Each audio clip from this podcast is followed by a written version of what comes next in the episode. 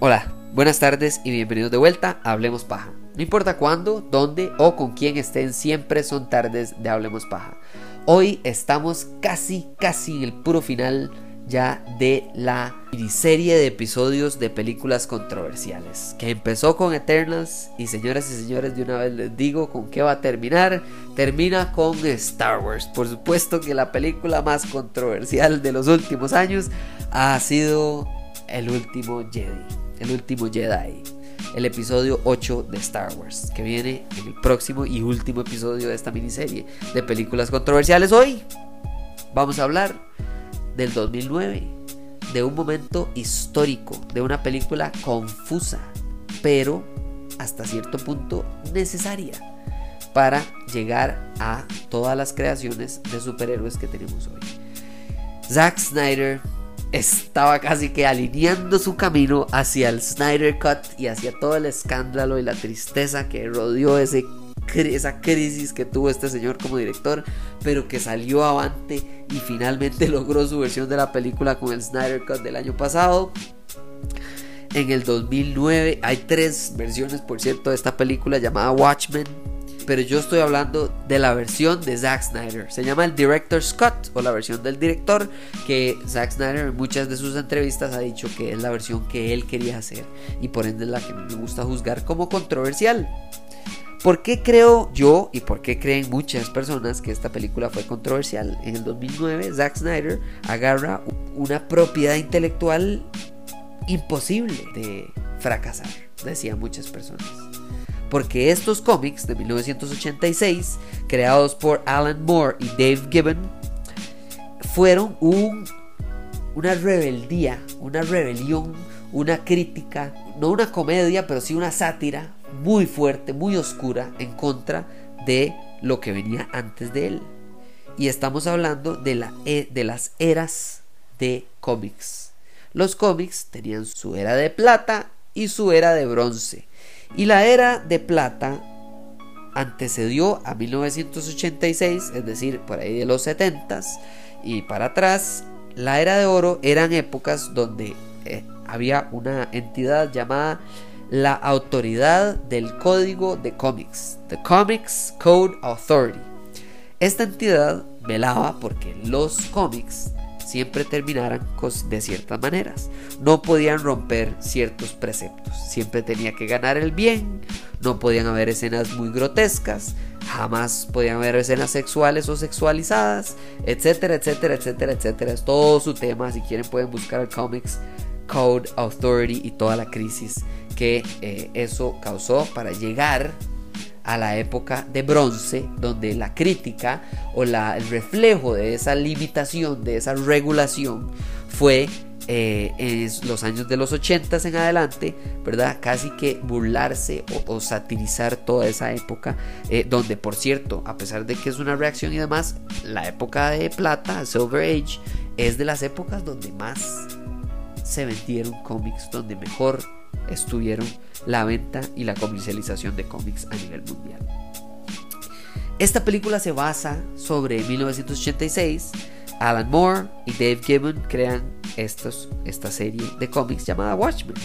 Y Watchmen lo que hace, y eso es muy importante, está en 1986. Esta película se basa en una realidad ficticia en la que eh, los superhéroes ingresan a, existir o a, afectar y, ganan la guerra, la Segunda Guerra Mundial. Además de eso juegan un rol gigantesco a nivel mundial eh, en, evitar guerras, en etcétera. Y básicamente creo que Nixon está en su tercer presidencia consecutiva. O sea, es una locura. Pero lo importante no es eso.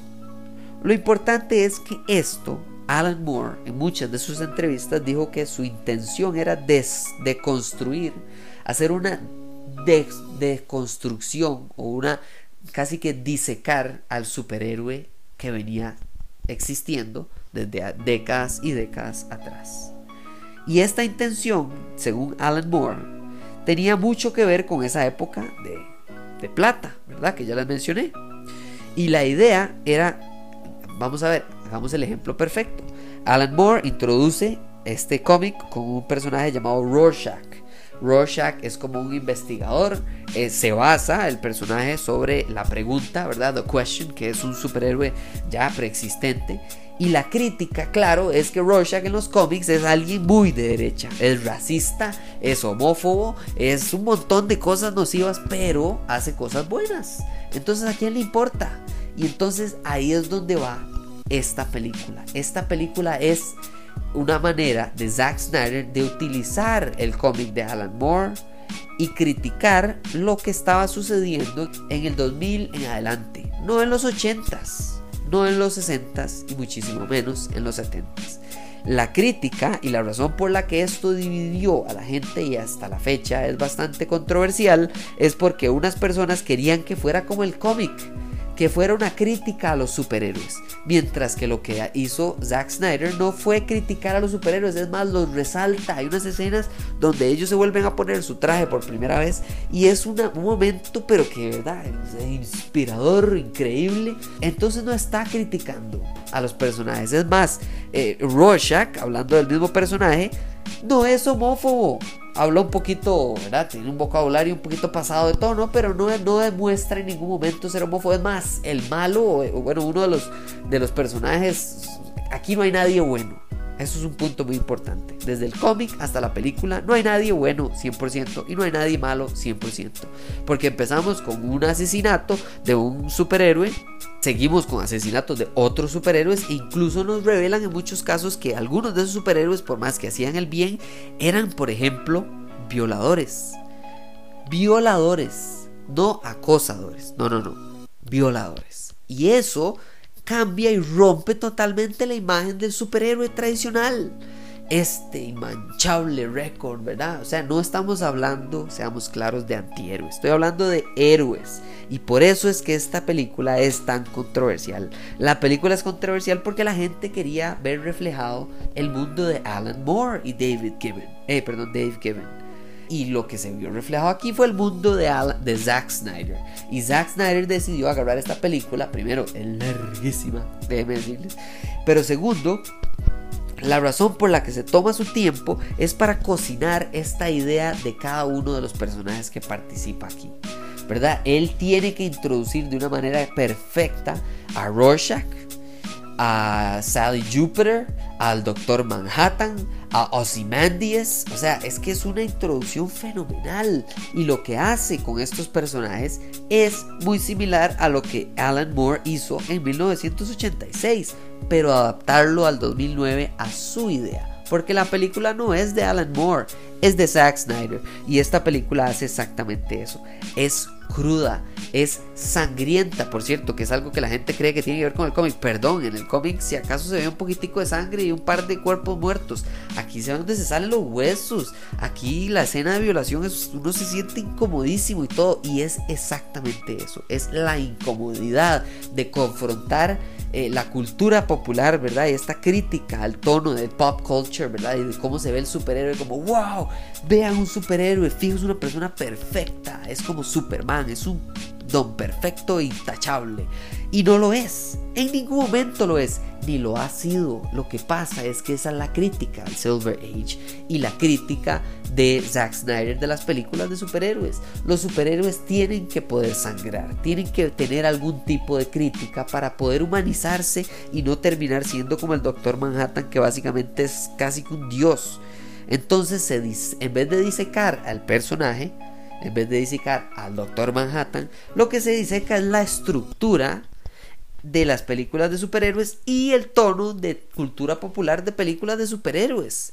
Entonces, claro, se critica todas estas ideas. Se critica que el superhéroe es perfecto, que el superhéroe no tiene errores, que el superhéroe no mata, que el superhéroe no se mancha de sangre, que el superhéroe no se retira, eh, no tiene necesidades sexuales, ¿no? O sea, es algo impresionante y creo que ahí es donde vamos con esta. Hablemos de nuevo, si usted quiere entender que esta película es parte de, lo que yo mencioné desde la primera película, tanto Eternals como el eh, Dark Knight Rises, como Prometheus, como Watchmen, como el episodio 8 de Star Wars, la expectativa es la ladrona de la felicidad.